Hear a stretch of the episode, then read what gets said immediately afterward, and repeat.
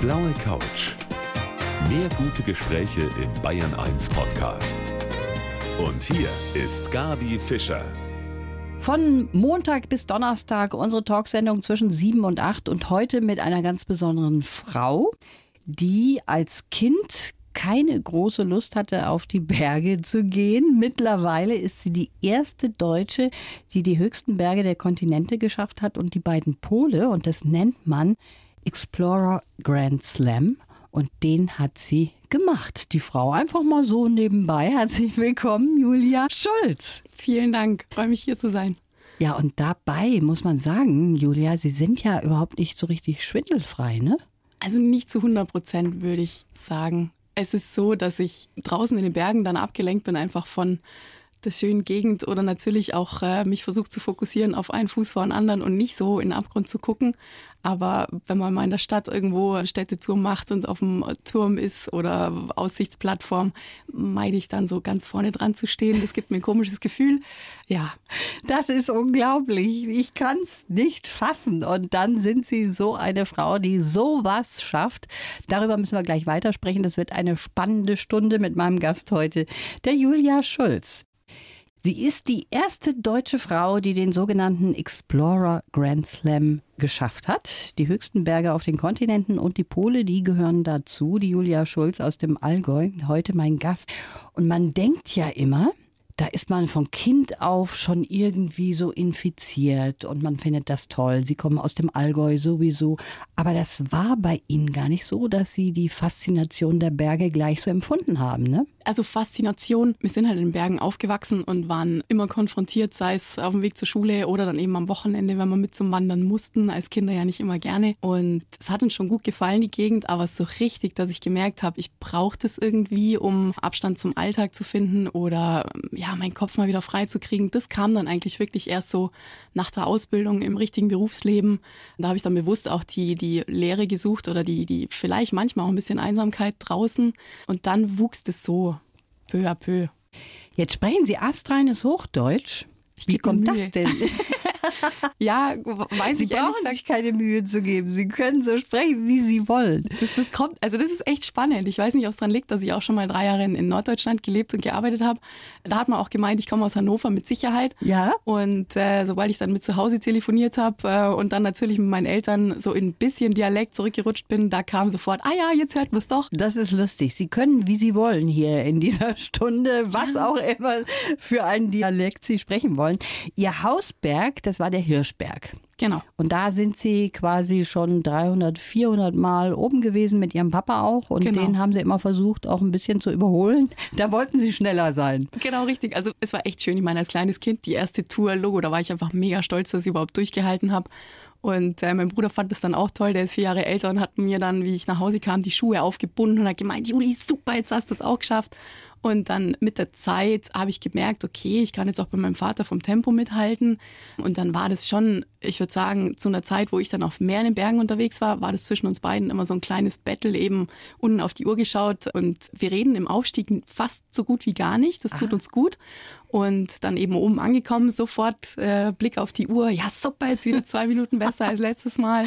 Und zum Schluss hat er dann auch gesagt, Julina, jetzt kann ich einfach nicht mehr mithalten, aber super, dich damit zu erleben. Und das ist dann schon echt schön.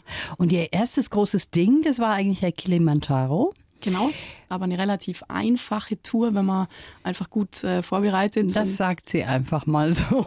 Ja, also ist das, wenn ich jetzt zurückdenke, klar, das war, ich hatte, ich hatte, ja, ich hatte so, ei, Bammel und, und habe mir auch gedacht, vorm Losfahren, hoffentlich habe ich alles dabei, hoffentlich schaffe ich es und ich überschätze mich wahrscheinlich maßlos und muss mittendrin abbrechen oder schon vorher. Und dann ist es aber wirklich machbar. Der Trick ist einfach, dass man ja nicht zu schnell losläuft, schon eigentlich eher guckt, hinten dran zu bleiben. Und, und es gibt viele, die sich denken, no, ich mache das jetzt wieder heim und bin immer in der vordersten Front dabei. Und das sind auch die ersten, die eigentlich dann aufgeben müssen. Und das waren dann so die ersten Erfahrungen, die ich miterleben durfte. Ich habe halt von vornherein, weil ich mir nicht viel zugetraut habe, geschaut, dass ich immer ganz hinten bloß nicht auffalle und nie den Mund so weit aufreiß. Und dann hat das irgendwie prompt, war das ganz gut. Und dann halt mitzukriegen, wie wirklich so gestandene Sportler, egal ob, ob männlich oder weiblich, aber einfach die zu Hause Marathon laufen, was für sich, super Leistungen bringen und dann einfach nicht ihr Ziel erreichen. Das Scheitern, das, das hat man dann schon fast körperlich irgendwie selber gespürt. Das war Wahnsinnserfahrung, dann auch so da dabei zu sein. Und ja, das war dann eigentlich auch die erste Expedition, die ich ausprobiert habe und die halt prompt auch gleich funktioniert hat. Wahnsinn. Körperlich wie vom Wetter. Kilimanjaro, mal gleich damit angefangen. Also nicht schlecht, dieser Anfang. Ja. Aber man muss sich natürlich da schon vorbereiten. Sie haben sich da schon fit gemacht, auch mental. Hm, spannende Frage, kann ich mich gar nicht mehr so wirklich dran erinnern. Auf jeden Fall bin ich unwahrscheinlich oft auf den Hirschberg gerannt mit meinem Vater natürlich. Mental habe ich versucht, so Gedanken nicht so viel hochkommen zu lassen wie, ah, das schaffst du eh nicht und was soll denn das und bleib doch lieber daheim und Herrschaftszeiten da draußen gibt es auch nicht irgendwie so die Komfortzone, die du von zu Hause gewohnt bist, kommst damit überhaupt klar? Und das kannte ich aber schon von der Trekkingtour, dass das nicht so das Problem ist für mich und dann hat es mich, glaube ich, schon lockerer loslaufen lassen. Ja, und dann auf dem Gipfel, was geht einem da durch den Kopf? Das müssen Sie uns jetzt mal so ein bisschen erklären. Also ich glaube mal nicht, dass ich jemals auf den Kilimanjaro komme. Deshalb sind Sie jetzt meine Chance, mal durch Ihre Augen das zu sehen. Mich durchfährt dann jedes Mal so ein riesen Glücks- und aber auch Dankbarkeitsgefühl, einfach bis dahin das geschafft zu haben, dass man nicht krank geworden ist, sonst nicht irgendwie was Schlimmeres außer Blase oder sonst was mhm. passiert ist. Und dann steht man da oben und muss auch wirklich sagen, die meiste Zeit oder die meisten Gipfel waren im Sonnenschein. Wir hatten Glück mit dem Wetter. Mm, man weiß, was man für Strapazen hinter sich hat. Also da macht man wahnsinnig viel durch. Mir rollt dann jedes Mal auch die Träne und die muss dann auch irgendwie raus. Und dann fällt man sich mit eigentlich fremden Menschen in die Arme und beglückwünscht sich und, und, und, und ist so eine Gemeinschaft, wie man sie im Alltag in so kurzer Zeit so fest, glaube ich, gar mhm. nicht finden oder, oder, oder kreieren kann. Also das ist so Ausnahmezustand. Ja. Und das kann man auch tatsächlich ein bisschen abspeichern, wieder mit runternehmen. Ach, das ist ja. schön, dass man da was mitnehmen kann auch davon. Mhm. Ich stelle mir halt vor, diese unglaubliche Stille. Ist das richtig, dass man da in so einer Stille steht und einfach nur guckt und einfach mal nichts sagt auch? Ist richtig, wobei Stille also still ist es nicht, aber ich kriege dann im kurzen Moment gar nicht die anderen so mit, mhm. weil da ist ja jeder. Also es freut sich jeder auf eine unterschiedliche Art und Weise. Der eine kreischt, der andere weint, der dritte steht stumm da, der vierte kriegt einen Redeflash. Und, ähm, Redeflash auch? Ja, ja, so.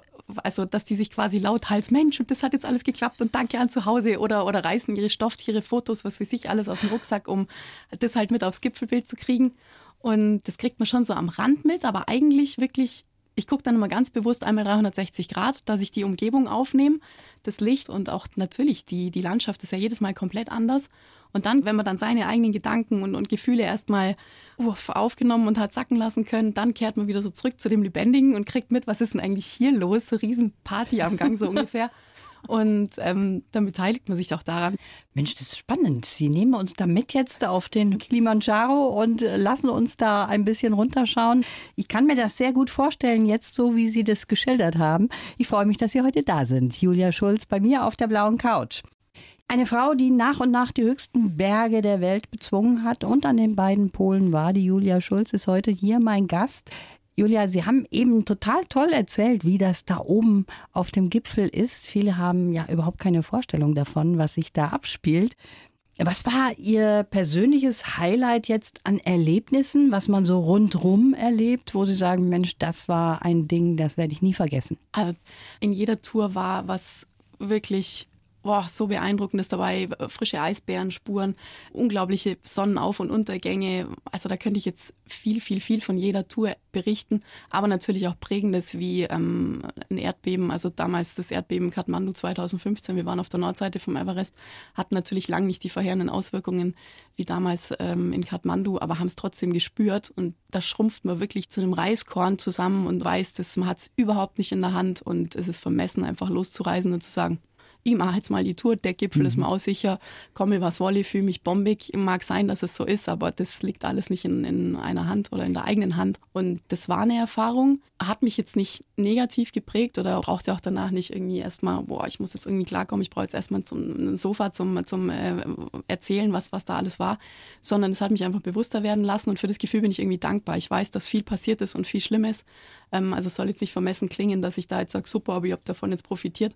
Es ist aber halt wirklich so, dass man, dass man sich bewusst macht, wie man unterwegs ist, wo man unterwegs ist und dass man es einfach nicht, was man ja oft mal im Alltag hat, hey, ich bin so stark und mhm. mich kann keiner, ist halt nicht so. Das ist ja so, dass man immer in seiner eigenen Soße im Alltag schwimmt und man Schön nimmt gesagt. alles Mögliche, nimmt man so wichtig und empfindet das als so wichtig und im Grunde genommen, wenn man sowas dann erlebt, dann bekommt man wieder so die Verhältnismäßigkeit auch vor Augen, dass man weiß, ach Mensch, das ist alles so unwichtig, das ist doch alles gar nicht das, was eigentlich das Leben ausmacht, oder? Ja, da kriegt absolut. man den richtigen Blick. Absolut. Und was mir aufgefallen ist, jedes Mal wieder, inzwischen suche ich das dann auch bewusst, so ein bisschen Detox für die Sinne. Man, man fährt mhm. weg, hat nur wenig dabei. Das krasseste wirklich die acht Wochen Everest. Man hat dann einfach nur zwei Hosen dabei, die kannst du zum Schluss noch mal sehen, sowieso nicht mehr anziehen, weil die sind durch mit dem Thema. Und man kommt nach Hause und hat den größten Luxus. Und das ist ja das, was einem im Alltag manchmal einfach nervt. Oh, ich habe nichts zum Anziehen oder was ist jetzt schon wieder, was fehlt da jetzt schon wieder? Und dann kommt man wieder und denkt sich, yo, was habe ich eigentlich für eine Einstellung gehabt davor? Und ich komme da wirklich immer total tiefenentspannt zurück und habe einen anderen Blick. Man hat viel Zeit mit sich allein, auch mit seinen Gedanken, ja. ob man will oder nicht. Das war zum Glück von Anfang an eigentlich nie das große Problem. Ich fand es eher spannend, so was da wirklich alles in einem schlummert, auch wo man mal nicht so gern hinguckt. Und also das ist eigentlich schon schön. Das ist interessant, dass Sie das sagen. Das kommt dann hoch. Also man hat nicht immer nur das Ziel im Kopf, sondern man hat auch viele Gedanken, die einen selber betreffen, dass man in sich geht und dass da plötzlich was rauskommt, wo man sich denkt, Mensch, da habe ich gar nicht dran gedacht und so bin ich auch. Das gehört auch dazu, ne? Genau. Der Gipfel ist schon immer präsent. Zum einen sieht man ständig, zum anderen weiß man, das ist eigentlich das Ziel, weshalb man da ist. Wäre schön, ihn zu erreichen. Und der ist dann immer wie so ein, wie so ein, ja, wie so ein Schal liegt der mir um den Hals. Also nicht schwer, sondern der ist halt einfach da. Und aber der Alltag, der ist ja so gestaltet, dass man Akklimatisationstouren macht, Erholungsphasen hat und eben viel, viel Zeit mit seinem Team sich zu unterhalten, aber auch mit sich selbst auszuhalten, weil man kann nicht immer im Team sein und auch immer quatschen. Man braucht dann auch mal wieder Ruhe und Abstand oder will einfach nur mal ein Buch lesen. Dann kann man nachts nicht schlafen, weil einem kalt ist, die Höhe einem zu schaffen macht. Und man hat, ob man will oder nicht, Zeit mit sich selber. Manche halten das gar nicht aus mit sich selber. Ja, mag sein. Ist gar nicht so einfach für manche. Ich habe jetzt hier, Frau Schulz, einen kleinen Lebenslauf. Den haben wir in jeder Sendung für unsere Gäste. Mhm. Und zwar zusammengestellt aus all dem, was wir so lesen über Sie und was Sie auch persönlich ausmacht. Wenn Sie diesen Lebenslauf einfach mal vorlesen dann. Jetzt bin ich gespannt. Ja. Mein Name ist Julia Schulz und ich bin unabsichtliche Rekordhalterin. Ich war zwar auf den höchsten Bergen der Kontinente und an beiden Polen. Deshalb bin ich aber noch lange nichts Besonderes. Getrieben hat mich kein Ehrgeiz, sondern meine Freude an der Schönheit der Welt. Die Stille genießen und glücklich sein, das macht eine Tour für mich perfekt. So wie bei den hunderten Aufstiegen auf unseren Hausberg mit meinem Vater. Luxus sind für mich Kartoffeln mit Quark und eine saubere Hose, leben kann ich aber auch gut ohne. Gelernt habe ich, dass ich viel mehr kann, als ich dachte. Hoch hinaus will ich auch weiterhin. Meine Allgäuer Heimat werde ich mir zukünftig aus dem Cockpit anschauen können. Und mein Plan für die Zukunft? Die Idealroute auf meinen ganz persönlichen 9000er finden und in meiner Familie glücklich sein. Uff, das ist schön, ja. Spannend, einen dann tatsächlich so selber mal zu lesen. Für mich herausstechend ist, getrieben hat mich kein Ehrgeiz. Viele sind ja sehr ehrgeizig und sagen so, ich muss jetzt alles abhaken, was dazugehört, ja zu diesem Explorer Grand Slam. Aber bei Ihnen ist das ja ganz anders. Das hat sich einfach so ergeben. Das stimmt schon. Ich fand es einfach echt spannend zu erleben, ja, dass ich zu mehr fähig bin und klar, wie ich dann schon wusste nach ein paar Touren, wie ich mich ungefähr einzuschätzen habe, was ich leisten kann, dann bin ich schon mal mit dem Gedanken losgefahren, okay, es ist nicht, es ist nicht ganz unmöglich, aber trotzdem bis zum Schluss, also bis ich gewusst habe, okay, morgen ist Gipfeltag, puh, alter Schwede, jetzt schau, dass du wirklich deinen Rucksack beisammen hast und nicht, dass da noch irgendwas dann dran scheitert oder deswegen dran scheitert. Dann wuppt es mich jedes Mal wieder und ich denke mir, hey, es wird wirklich, es könnte machbar sein, es ist greifbar, Wetter passt auch noch also jetzt muss schon irgendwie viel schief gehen und dann lasse ich dann auch wirklich erstmal die Gedanken zu, ja, ich glaube, den habe ich dann jetzt auch bald im Sack, das ist ja der Hammer. Aber bis dahin versuche ich echt immer mich selber auch in Demut zu üben und zu sagen, nee, das, das einfach, lass die Gedanken jetzt nicht zu, jetzt bleib im Hier und Jetzt und nicht schon mal nach morgen gucken und mhm. Schritt für Schritt weil ich manchmal Angst habe, dass ich dann auch überheblich werde oder dann mir das jetzt zu schnell zutraue und genau deswegen so eine kleine Strafe kriege. Aber das Gefühl habe ich überhaupt nicht bei Ihnen, dass Sie überheblich werden. Ganz im Gegenteil. Also mir gefällt Ihre Motivation sehr viel besser als diese Motivation, ich muss jetzt abhaken. Schön, dass Sie heute bei mir sind, hier auf der blauen Couch. Julia Schulz nimmt uns mit in die Höhen dieser Erde. Frau Schulz, Kartoffeln und Quark ist für Sie Luxus, haben wir eben gehört im Lebenslauf. Da möchte ich sagen, das klingt ja eher bescheiden. Also ich könnte Sie gerne einladen. Ich bin keine große Köchin, aber das würde ich hinbekommen. Also da üben Sie sich in Bescheidenheit, oder? Das ist einfach so. Die einfachen Dinge sind super schön, brauche nicht viel Zeit, das zuzubereiten. Ich schätze mir schon natürlich ein schön, schön gekochtes Menü und dadurch, dass ich auch aus der Gastronomie komme, bin ich auch mit Sterneküche in Berührung gekommen. Und wenn mich da dann mal der Chef eingeladen hat oder gesagt hat, komm, du musst das Restaurant jetzt auch mal testen, dann setz dich damit rein, fand ich das ein irre Erlebnis. Ich weiß nicht, ob ich es dann einfach wirklich auch zu würdigen weiß, ob da so meine Geschmackssynapsen dafür gemacht sind. es gibt da wirklich Leute, die, die sind da, kennen sich aus und können alles rausschmecken und da habe ich auch wieder Hochachtung. Ich finde es halt einfach lecker und das ist so wie Wein, entweder ist er rot oder weiß und mir gefällt das Etikett, dann finde ich den toll, ansonsten lasse ich ihn stehen. Da bin ich vielleicht so ein bisschen Banause. Ähm, ja, und Kartoffeln mit Quark, das ist sehr selten, dass man natürlich Quark und Joghurt unterwegs hat, gerade ja. in diesen Touren. Da gibt es meistens das Gefriergetrocknete, auch sehr, muss ich sagen, sehr lecker, aber das kannst du dann ein paar Wochen auch noch mal sehen. Und dann so das Typische, das Gute von zu Hause. Meine Mama hat das früher mal gemacht, Kartoffeln mit Quark, das habe ich immer schon geliebt. Das ist so eigentlich mitunter das Erste, was es dann zum Essen gibt, wenn ich wieder heimkomme. Mhm. Und was ich eigentlich auch so in der Woche könnte ich ein, zwei, dreimal mit Sicherheit. Finde ich super. Ja, schön. Sie sagen, man kann viel mehr, als man von sich selber annimmt. Und darüber wollen wir gleich auch weitersprechen. Wenn man die höchsten Berge der Welt bezwungen hat, an den Polen war, dann ist das natürlich eine Leistung der ganz besonderen Art. Das hat heute mein Gast auf der blauen Couch geschafft, Julia Schulz, den Explorers Grand Slam als erste deutsche Frau. Das möchte ich nochmal sagen, das wollen wir uns doch mal auf der Zunge zergehen lassen hier, Frau Schulz. Also ich persönlich bin jemand, wenn ich etwas unternehme, dann brauche ich immer die Gruppe, die Familie, Freunde. Ich brauche immer irgendjemanden. Sie selber, Sie machen das erst einmal mit sich selber aus und gehen auch alleine, beziehungsweise schließen sich dann einer Gruppe an. Genau. Muss man ja. Ja, so hat es auch angefangen. Also die ersten Trekkingtouren haben wir eigentlich schon im Freundeskreis organisiert und waren dann auch im Freundeskreis unterwegs. Das war auch schön, natürlich, weil man Bekannte dabei hatte und vor allem spannend, weil wir uns dann alles selber organisiert haben, auch selber schuld waren, wenn es nicht geklappt hat. Mhm. Aber natürlich die höheren Geschichten oder auch dann mal weiter weg, das war fürs Gefühl super, mich jemand anzuschließen, der da Erfahrung hat. Zumal war es schwierig, im Freundeskreis jemanden zu finden, der das dann noch mitmachen wollte. Verstehe. So ging es mir dann eigentlich ständig, wo immer alle gesagt haben, Juli ist kein Urlaub, das kannst du alleine machen.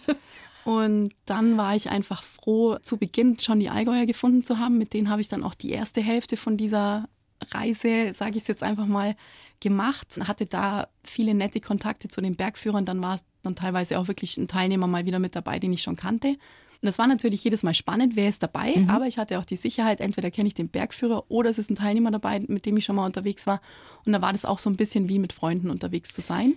Und spannend ist, auch wenn man die Menschen nicht kennt, die im Team sind, wir sind eigentlich wie Freunde oder Gleichgesinnte. Wir haben ein Ziel und auch diesen Traum, das zu erleben. Deswegen sind wir hier, das schließt uns schon zusammen und man weiß, man ist sich auch ausgeliefert. Mhm. Das ist natürlich auch eine Typsache. Wenn man sich schnell anderen öffnen kann, dann ist es super. Es gibt dann schon auch Charaktere, die dabei sind. Da dauert es halt zwei, drei, vier Tage, bis die sich ein bisschen öffnen. Manche, also man hat ja auch so seine Maske im Alltag, ist, glaube ich, ganz normal. Und am Berg beim einen ist sie gleich schon im Flieger, packt das in die Tasche und beim nächsten erst nach dem Gipfel.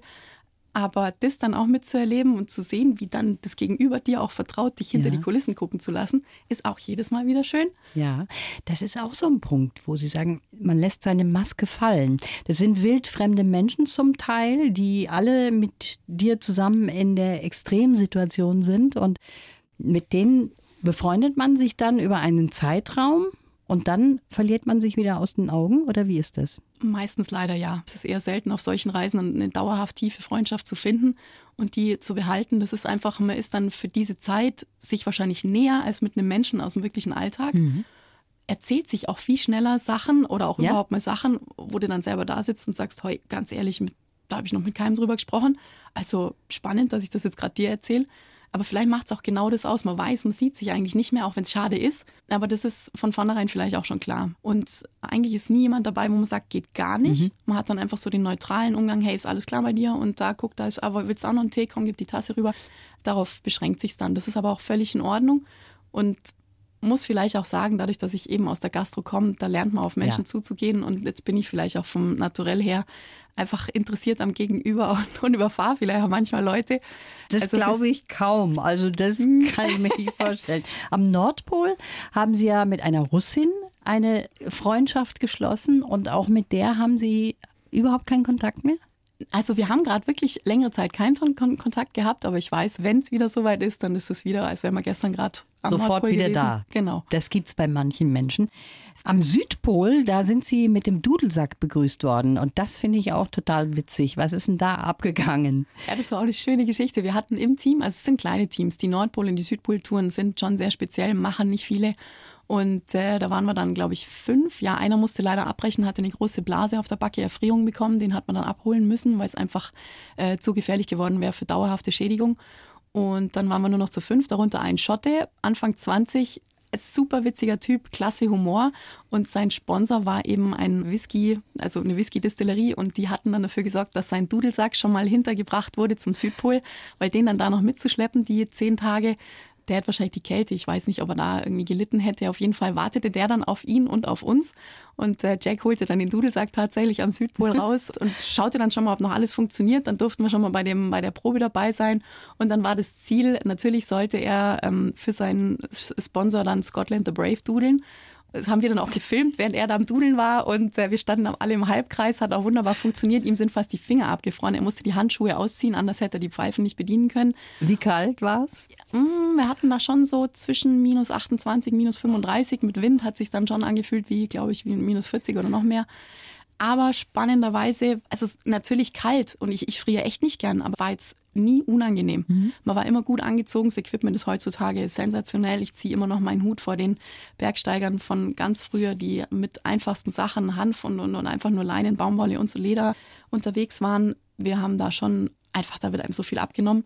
War toll. War Hört toll. sich das da anders an? Oder ist das von den Tönen genauso, wie man das gewöhnt ist? Also ich habe zum ersten Mal, glaube ich, bewusst Dudelsack vor allem als Solo gehört. Ich denke, das klingt, also so hätte ich mir Dudelsack auch vorgestellt. Mag sein, dass es vielleicht ein bisschen mehr quietschig war, weil zu kalt kann ich nicht sagen. Er hat gemeint, es ist schon schwer, diesen, der Sack war auch ein bisschen steif und der muss ja, glaube ich, so ein bisschen gedrückt werden. Ich kenne mich da nicht so gut aus. Also er sagt, das hat funktioniert, das reicht jetzt für die Aufnahme. Ähm, wahrscheinlich klingt der schon anders, wenn er richtig schön warm ist. Wie lustig, was Ja. Sie da erlebt haben zum Piepen. Hätte ich nie gedacht. Hätten Sie wahrscheinlich auch nicht gedacht, dass da jemand am Südpol steht und mit dem Dudelsack rum. Nee, ich hätte auch nicht gedacht, spielt. dass ich jemals am, am Südpol irgendwann mal stehen sollte. Natürlich ist das auch immer ein bisschen gefährlich, was Sie da machen. Bissel nehme ich an dieser Stelle zurück. Es ist gefährlich. Ja. Und da kann man schon einiges erleben. Darüber wollen wir gleich noch sprechen. Ja, über ein Highlight haben wir jetzt noch gar nicht gesprochen. Wir sind schon fast am Ende angekommen, dem Mount Everest. 2017 war das, da war das ihr Ziel. Heute mein Gast, die Julia Schulz, bei mir auf der blauen Couch. Und da habe ich was gelesen, was mich hat aufmerken lassen. Vor dieser Tour haben sie tatsächlich ihr Testament gemacht. Genau. Ich würde sagen, zum ersten Mal richtig definiert. Was war da los?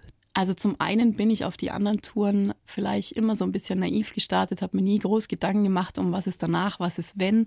Natürlich kriegt man Familie, die haben schon sich jedes Mal Sorgen gemacht, viel, viel Sorgen und wir haben es nie wirklich angeschnitten, aber jeder hatte dann Tränchen im Auge beim Abschied und, es war ihm schon klar, es kann was passieren, aber ich hatte nie so im Fokus, ja, ich kann auch wirklich mal gar nicht wiederkommen. Und Everest ist dann halt schon, ich habe selber in den Medien viel gehört, habe mir auch bis zum Schluss nicht vorstellen können, den jemals zu versuchen natürlich bei Erzählungen vom Mount Everest kam immer, es gibt viele Todesfälle, es gibt auch viele Tote, die einfach noch vor Ort sind. Und dann war mir wichtig, dass das eben alles schon mal feststeht, zumindest schwarz auf weiß. Und habe zu Hause auch nochmal ja, irgendwie Ordnung gemacht, dass das nicht so lästig ist für den, der dann da rein müsste. Und habe dann im Basecamp, da hat man auch wieder viel Zeit an den Nachmittagen, habe ich dann einfach nochmal Briefe geschrieben an meine Familie, die Neffen, die, also die quasi, die Nichte war noch zu klein zum selber lesen, aber halt einfach da nochmal ein paar Zeilchen hinterlassen an die Freunde. Das war mir wichtig und das bleibt dann auch alles im Basecamp und das macht jeder Bergsteiger, weiß das, unterschreibt es auch vorher, Ja. das ist von dem Veranstalter so vorgegeben, dass man wirklich bewusst unterschreibt, okay, alles eigene Gefahr, es kann passieren und äh, was soll dann auch geschehen, wenn es passiert, also was passiert mit dem Körper, was passiert mit den persönlichen Sachen und es kommt dann alles wie in so eine große Tonne. Also es ist tatsächlich eine Tonne, es klingt jetzt ein bisschen makaber, aber es wird dann da aufgehoben. Also die ganzen Briefe, diese Erklärung, die man unterschreibt. Ich habe dann da mein Tagebuch noch mit reingepackt, habe nur so zwei, drei Seiten mit hoch am Berg genommen, dass da weiterschreiben konnte. Aber so das Hauptding habe ich auch unten gelassen. Das wartet dann da auf einen, in welcher Form auch immer man zurückkommt. Und war vielleicht tatsächlich gut. Jetzt haben Sie gerade über die Toten gesprochen, denen man da ja auch zwangsläufig begegnet. Und Sie haben kurz vorher gehört, glaube ich, dass ein Australier noch in einem Fixseil hing. Und das sind natürlich Begegnungen, die muss man auch mal erst verkraften. Ne? Wie stellt man sich darauf ein? Ja, schwierig. Ich hatte noch keine Begegnung bis dato und wir wussten, dass im Aufstieg auch schon, ja, wie soll ich es nennen, Tote ist einfach Körper liegen, aber auch schon seit Jahren, die auch bleiben werden, von denen man auch nicht so viel sieht, weil natürlich der Schnee, dann der Wind, die Sherpa haben dann immer mal wieder diese tibetischen Gebetsfahnen drüber gelegt, einfach auch als schöne Geste und man wusste, jetzt kommt da so ein Bündel, nenne ich es jetzt einfach, in den Blick, äh, wusste man, ja, das ist jetzt die Stelle. Und dann wussten wir beim Start, dass eben dieser Australier eine Woche vor uns gestartet war, auch beim Gipfel war und im Abstieg eine Herzattacke oder was anderes leider erlitten hatte. Und er lag, also er hing nicht im Fixseil im Sinne von hängend, sondern er lag quasi auf dem Weg, aber war noch versichert im mhm. Fixseil, bis geklärt war mit der Familie, was eben mit ihm geschehen soll. Und dann sind wir wirklich bewusst auf einen eigentlich ja, gerade noch lebendigen Menschen zugelaufen. Er lag da schlafend, hat uns den Rücken zugekehrt.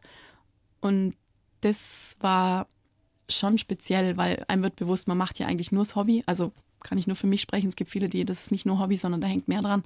Für mich ist es einfach nur Hobby und, und, und Bergleidenschaft und dann so objektiv in Verbindung gebracht zu werden, dass halt wirklich was schief gehen kann, mhm. ist speziell. Dann hat mich aber eigentlich auch viel mehr beschäftigt, Herrschaftszeiten jetzt, ach, er ist, das war sein Traum, er hat es zwar geschafft, hat gar nichts davon, die Familie hat das größte Leid und die Freunde und kann nicht mehr nach Hause und dann tat mir das irgendwie so weh und das hat mich dann wieder abgelenkt von ja dem eigenen, oh, was mache ich eigentlich hier und und ja, klar, ich habe es mir ausgesucht, also hat es schon Sinn gemacht, dass ich dort war. Aber das ist schon speziell und da schießt dann so wahnsinnig viel durch den Kopf, zumal das ein Tag vor dem Gipfelversuch war. Das war vielleicht mittags und abends um 10 war Abmarsch zum Gipfel. Das mhm. heißt, wir hatten ein paar Stunden dann erstmal darüber nochmal vielleicht ein paar Gedanken loszuwerden, um das für sich auch zu verarbeiten, sich gleichzeitig aber auch dann auf den Gipfelpush einzustimmen und darauf wieder zu konzentrieren. Ja, da macht man dann schon viel durch. Aber ich denke, das ist vielleicht auch so eine Typfrage. Jemand anders geht da wahrscheinlich auch wieder ganz anders damit um. Mhm. Aber das berührt einen natürlich und damit muss man auch fertig werden. Sie selber haben auch schon mal Erfrierungen erleiden müssen ne, an den Zehen.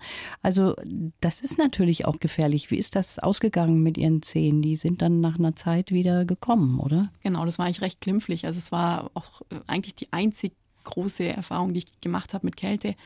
Es war im Aufstieg zum Aconcagua. Ich hatte nicht die optimalen Schuhe an. Also ich hätte mir dickere damals schon auch leisten sollen. Hält ja dann doch eine Weile das Material und dachte, das geht schon mit denen. Und dann habe ich mit dem Bergführer noch gesprochen, oh, ich habe jetzt irgendwie taube Zehen, was meinst du? Und ja, das ist normal. Und ich kannte es bis dato vom Skifahren. Wenn man die Skischuhe zu eng gemacht hat, weiß man, die sind taub und abends Fußbad und es ist wieder alles geritzt.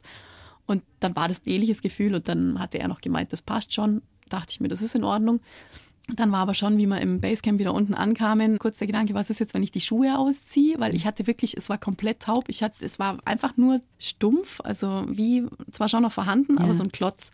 Und dann hatte ich mir schon gedacht, ich glaube, ich lasse sie jetzt erstmal lieber an, weil was ist, wenn ich die Schuhe ausziehe und die Zehen drin bleiben? Man macht sich dann schon ja. mal kurz so ein bisschen Panik, zumal ich noch nicht viel Erfahrung hatte zu der Zeit. Also sie waren noch dran, einfach nur weiß, völlig zusammengequetscht, sah nicht mehr wirklich aus wie mein Fuß. Und oder eigentlich waren es beide Füße und es hat dann tatsächlich ein halbes Jahr gedauert, bis das Gefühl zurück war. Aber sie haben sich, glaube ich, ein bisschen gemerkt. Das heißt, sobald ich mal wieder kalte Füße kriege, werden sie sofort weiß, äh, ah. gefühllos. Aber toi, toi, toi, ist das einzige und tatsächlich nicht so schlimme. Dann. Und jetzt dickere Schuhe. Genau. Hut ab.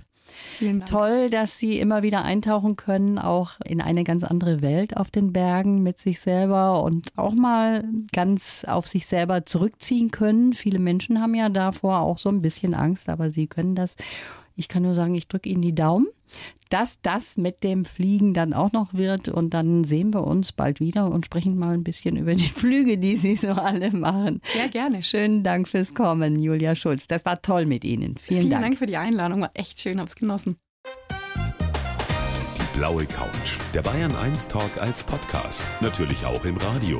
Montag bis Donnerstag ab 19 Uhr.